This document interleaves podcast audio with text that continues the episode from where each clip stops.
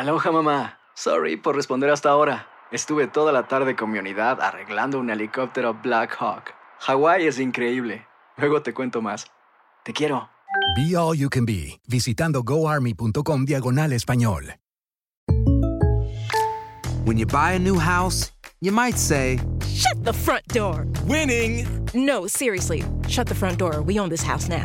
but you actually need to say, Like a good neighbor, State Farm is there. That's right. The local State Farm agent is there to help you choose the coverage you need. Welcome to my crib. no one says that anymore, but I don't care. So just remember, like a good neighbor, State Farm is there. State Farm, Bloomington, Illinois. Boost Mobile tiene una gran oferta para que aproveches tu reembolso de impuestos al máximo y te mantengas conectado. Al cambiarte a Boost, recibe un 50% de descuento en tu primer mes de datos ilimitados. O, con un plan ilimitado de 40 dólares, llévate un Samsung Galaxy A15 5G por $39.99. Obtén los mejores teléfonos en las redes 5G más grandes del país. Con Boost Mobile, cambiarse es fácil. Solo visita boostmobile.com. Boost Mobile, sin miedo al éxito. Para clientes nuevos y solamente en línea, requiere AroPay. 50% de descuento en el primer mes requiere un plan de 25 dólares al mes. Aplican otras restricciones. Visita detalles. ¿Quieres regalar más que flores este Día de las Madres? The Home Depot te da una idea. Pasa más tiempo con mamá plantando flores coloridas, con macetas y tierra de primera calidad para realzar su jardín. Así sentirá que es su día todos los días. Llévate tierra para macetas Bigoro por solo $8.97 y crece plantas fuertes y saludables dentro y fuera de casa. Recoge en tienda y sigue cultivando más momentos con mamá en The Home Depot. Haces más, logras más. Más detalles en homedepot.com diagonal delivery. Estás entrando a Desde el Diamante.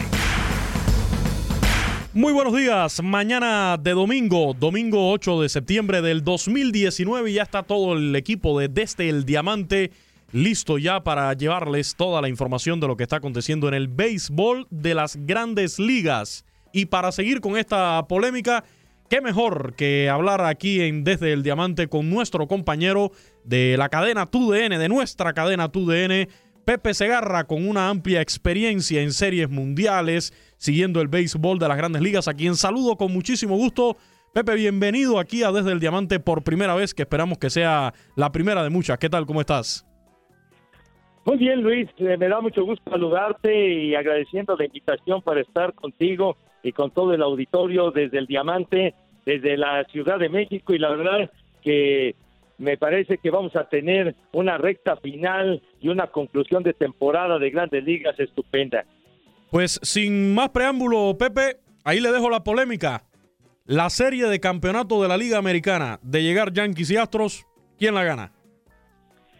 Pues la verdad, yo pienso y coincido contigo, pienso que los Astros de Houston estarían por encima de los Yankees de Nueva York en el sentido del picheo. Siento que el elenco de picheo tiene mayor profundidad, el de los Astros de Houston, y eso es lo que puede marcar la diferencia. No obstante que los Yankees han tenido una campaña maravillosa y tomando en consideración la enorme cantidad de jugadores lesionados, sin embargo, Aaron Boone ha tenido la certeza, ha tenido la habilidad de manejar a su gente, a sus jugadores de reemplazo para que el equipo no perdiera el paso y esté junto con Houston como el mejor de la liga americana, sobre todo un bateo muy explosivo, pero siento que Houston es un equipo más completo. Y el picheo que es la parte fundamental teniendo a Justin Verlander que ayer nos tocó transmitir a través de TUDN el partido ayer por la noche, brindando una muy buena exhibición y logrando su triunfo número 18 al derrotar a los marineros de Seattle. Tienen a Jerry Cole, un ponchador tremendo, un pitcher de una efectividad maravillosa. Y ahora con la llegada de Zach Greinke, el que fuera pues, gran estrella de, de los Dodgers de Los Ángeles, que llegó a ser novato del año con los Reales de Kansas City y más recientemente con los Diamantes de Arizona. Yo creo que la adición de Zach Greinke le da todavía una mayor solidez, una mayor fortaleza al picheo de los Astros de Houston y redondeando también con una ofensiva excelente con José Altuve, con George Springer, con George Reddy, con Carlos Correa, este joven cubano Jordan Álvarez que ha sido una sensación, Alex Bregman ni se diga. Entonces, pienso yo que se, sería una serie muy apretada, pero yo me inclinaría por Houston, así como sucedió hace dos años, seguramente lo recuerdan, cuando llega Justin Verlander a los Astros en la recta final de la temporada. La serie de campeonato la gana Houston en siete partidos y Justin Verlander fue el jugador más valioso. Yo me quedo con los Astros de Houston, aunque definitivamente en lo particular me gustaría mucho un clásico de otoño Yankees Dodgers por la rivalidad, por la tradición, por el abolengo que tiene esta serie mundial, ese clásico de otoño y que no lo vemos desde la Fernandomanía inolvidable de 1981. Ahora hablando de, de, esta liga americana, Pepe, los equipos para mí decepciones que ahora mismo se están quedando fuera de la postemporada, los indios de Cleveland y los campeones de la serie mundial, los Medias Rojas de Boston. Estos indios de Cleveland se han dejado dominar eh, pues a base de batazos, de jonrones por los mellizos de Minnesota con esta temporada ofensiva espectacular que han tenido y van quedando fuera hasta de puestos de comodín pudiéramos tener en la postemporada a unos Reyes de Tampa Bay y unos Atléticos de Oakland también, no podemos perderlos de vista. Ah, por supuesto, los Atléticos, que es un equipo siempre muy aguerrido. Y lo que dices de los mellizos de Minnesota, ¿quién iba a decir que, iban a tener la temporada que están manteniendo por el momento Rocco Valdelli estrenándose como manager y los mellizos jonroneros y pasando por encima de los indios de Cleveland que están buscando, se ve complicado ya están buscando su cuarto título divisional de manera consecutiva. No habían tenido una oposición seria en los últimos años, pero ahora, después del clásico de media temporada, los indios tuvieron un gran levantón que inclusive por un momento llegaron a sacarle medio juego de ventaja a los mellizos, pero a partir de ahí han ido cuesta abajo y sobre todo pienso yo por algo muy importante, la lesión que sufrió José Ramírez hace poco más de una semana y que tiene una fractura en la mano, pierden a uno de sus mejores elementos a la ofensiva. Tyler Naquin también se acaba de lesionar la semana pasada, tirando un batazo en el Tropicana. Tienen fuera a Corey Kluber, el dos veces ganador del Cy Young por, por aquella fractura de antebrazo que sufrió hace ya varios meses. En fin, también se les han dado esas situaciones, esos imponderables que nunca faltan en el béisbol y por ello creo que Cleveland se va a quedar en la orilla, aunque todavía tiene posibilidad indiscutiblemente, en particular sobre el comodín. Y ya, y ya ni, ni les digo, ya ni te digo, mi querido Luis, los Medias Rojas de Boston, que pues han sido una total y absoluta decepción después de que el año pasado tuvieron la mejor campaña en su historia, ganando 108 partidos. Ahora la historia ha sido muy distinta y pienso yo, porque el elenco de picheo sumamente flojo, muy lesionados Chris Hale, David Price, etcétera, y el relevo y el relevo intermedio no ha servido para nada y la salida de Craig Kimbrell los dejó sin un cerrador confiable. Entonces, pues por eso andan así. Pero en, ese desempeño ofensivo de, los Red Sox, nosotros lo analizábamos hace un rato y, y, el amigo Jesús Castro desde Phoenix nos preguntaba quién era el responsable, qué había pasado, si era el mal comienzo que habían tenido, la importancia que tienen los arranques en esta temporada, aunque es muy larga de 162 juegos. Y bueno, todo el mundo está culpando a la gerencia del equipo, ¿no? Como tal, a la gerencia de los Red Sox. Pero si uno se pone a analizar, hasta cierto punto es la base del equipo que vimos el año pasado en una forma espectacular. Ahí está Mookie Betts, allí sigue JD Martínez, en el picheo todavía sigue eh, Chris Sale, eh, Rick Porcelo. Entonces, ¿Qué está pasando ahí en ese equipo de los Red Sox? Eso es lo que hay que analizar también. Sí, pues bueno, eh, en cuanto a la ofensiva, pues como tú lo dices, ahí siguen y, respondiendo Benintendi, eh, Mookie Betts, eh, Jackie Bradley, Julio Daniel Martínez. Devers, que también ha tenido una buena temporada. Para mí, Rafael Devers ha sido el mejor de los Mediarrojas de la temporada, el mejor, porque ha tenido una campaña fantástica y es un joven de apenas 22 años que ha estado formidable. Para mí ha sido lo más relevante de los Rojas en esta temporada, pero en el picheo, Chris Sale pues eh, tiene unos números que dejan mucho que desear, no se ha sentido bien, ha estado lastimado y el hecho también de que David Price igualmente va a la lista de lesionados de una manera habitual, ¿verdad? Entonces no ha tenido profundidad el picheo y un equipo que no tiene picheo no puede aspirar a grandes empresas. Rick Porcelo ya lo conocemos, de altibajos, de repente está muy bien, de repente ya se va, se va, digamos, en picada y sobre todo el relevo ha dejado escapar una muy buena cantidad de victorias en la campaña porque no han contado con elementos de, de solidez que aporten al equipo, que mantengan ventajas y sobre todo no han tenido en toda la campaña a un relevista eh, cerrador, como fue el caso de Craig Kimbrell, que decidieron no firmarlo, se fue a los cachorros de Chicago y pues ahí se pagan las consecuencias. Lo que decías de la de la gerencia, creo que todos esperábamos, yo en lo particular como aficionado, como fanático, toda mi vida he sido he sido fanático de los Mediarrojas de Boston y creo que todos pensábamos que cuando llegó el 31 de julio la gerencia se iba a mover de alguna manera para apuntalar el picheo y no hicieron nada. Entonces, pues creo que ahí están pagando las consecuencias.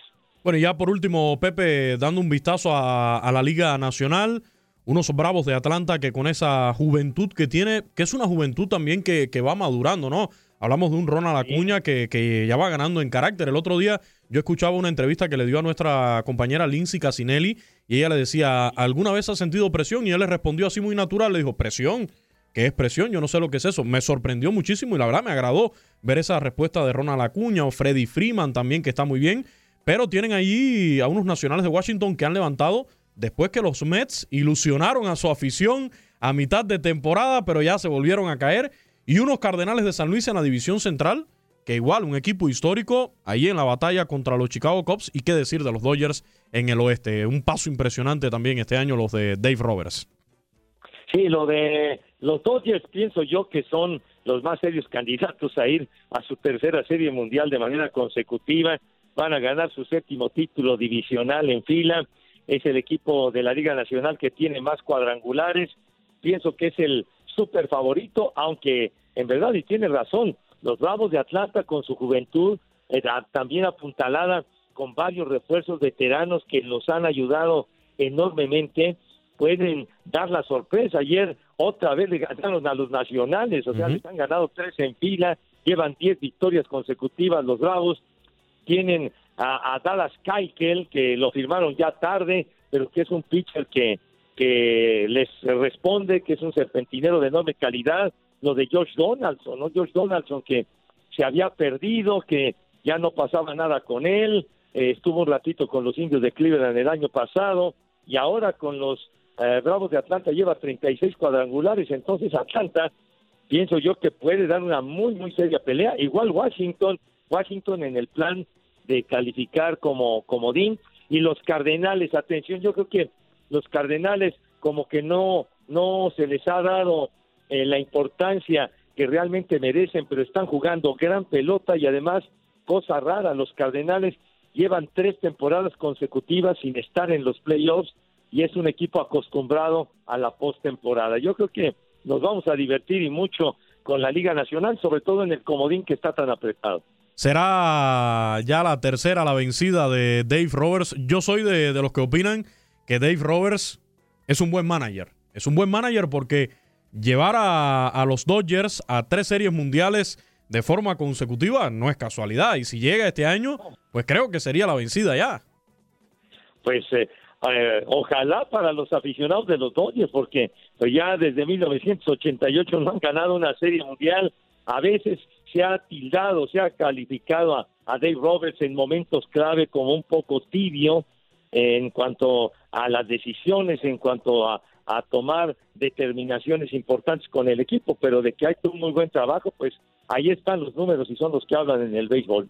Muchísimas gracias, Pepe. Ya solamente antes de despedirte, pues estamos viviendo la, época, la era de los honrones en las grandes ligas. Eh, tu opinión ya finalmente de esto que está pasando. Eh, Ron Manfred dice que es la misma pelota, que no hay variaciones, pero vemos ya seis peloteros con más de 40 honrones cuatro de ellos candidatos a llegar a los 50, lo comentábamos hace un rato, eh, los mellizos destrozando el récord de cuadrangulares por una temporada. Es increíble esto, ¿eh?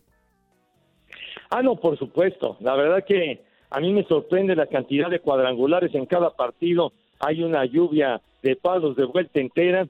Yo pienso que la pelota sí tiene algo, porque es desusado lo que está lo que se está presentando, lo que está sucediendo. Yo me acuerdo que en otras épocas si un equipo llegaba a tener a cuatro de sus jugadores con 20 o más cuadrangulares era algo realmente desusado.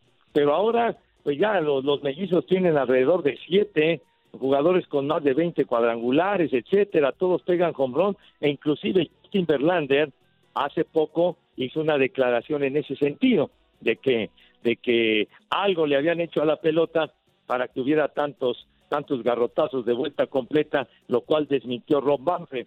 Y a, a Justin Verlander le han pegado 33 jonrones a lo largo de la campaña, no obstante que lleva 18 victorias. Entonces, yo siento que sí hubo algo por ahí que le hicieron a la pelota para que volara más, definitivamente, porque todo lo que hemos visto en esta campaña es desusado en cuanto a los jonrones. Y además que hay, hay dominio del picheo, porque hay también incremento en los números en ponches. Pero lo otro que se ha vuelto hasta normal ya es ver todos los días a más de un pelotero, a más de un bateador conectando dos honrones y hasta tres en un juego. Algo que antes se veía a los caballos de verdad nada más. Tienes toda la razón y sobre todo de repente a peloteros que, que pues no, no, eh, como que no tienen el poder para, para, para volarse la barra, etcétera, y sin embargo se, se conectan jonrón una y otra y otra vez y eso es lo que más sorprende también. Gracias Pepe, un fuerte abrazo por, por el tiempo para Desde el Diamante de TUDN Radio y por supuesto eh, invitar a toda nuestra audiencia que nos puedas estar escuchando en, en, Estados Unidos por AMFM o también en México por nuestra plataforma de, de TuneIn a que sigan las transmisiones de nuestra cadena TUDN del béisbol y también de la, de la NFL. En el caso del béisbol no solo de las grandes ligas sino también con Liga Mexicana de Béisbol que está ya en la postemporada. Perfecto, mi querido Luis. Encantado de la vida. Muchísimas gracias por la oportunidad de platicar contigo y con todo tu auditorio desde el Diamante. Y estamos a la orden como siempre. Muchas gracias. Gracias a la gran familia de TUDN, TUDN México, TUDN para los Estados Unidos, TUDN Radio, hoy hablando de béisbol aquí en Desde el Diamante con nuestro compañero experimentado, una voz autorizada, Pepe Segarra, con todo el tema de lo que será el final de esta temporada regular de las grandes ligas y la llegada los playoffs. Así nos despedimos. Que tengan todos un excelente domingo. Hasta la próxima. Aloha mamá. Sorry por responder hasta ahora. Estuve toda la tarde con mi unidad arreglando un helicóptero Black Hawk. Hawái es increíble. Luego te cuento más. Te quiero. Be All You Can Be, visitando goarmy.com diagonal español.